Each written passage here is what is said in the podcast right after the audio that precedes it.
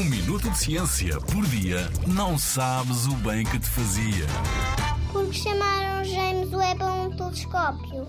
Muitos dos instrumentos que usamos para descobrir mais sobre o universo têm o nome de grandes cientistas que de alguma forma estão ligados à astronomia.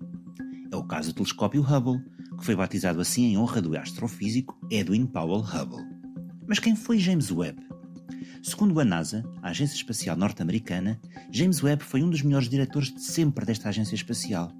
E não é de admirar, pois foi sob a sua direção que foi possível realizar um dos maiores feitos da história: levar a humanidade à Lua pela primeira vez, no fim da década de 60 do século XX. Além disso, James Webb também foi reconhecido por criar parcerias com universidades americanas, o que permitiu construir laboratórios e oferecer bolsas a estudantes universitários. Foi também sob a sua direção que surgiu um centro espacial que hoje se chama Centro Espacial Johnson, em Houston, nos Estados Unidos, que é muito importante para o treino dos astronautas. Queres saber uma curiosidade? James Webb não era cientista.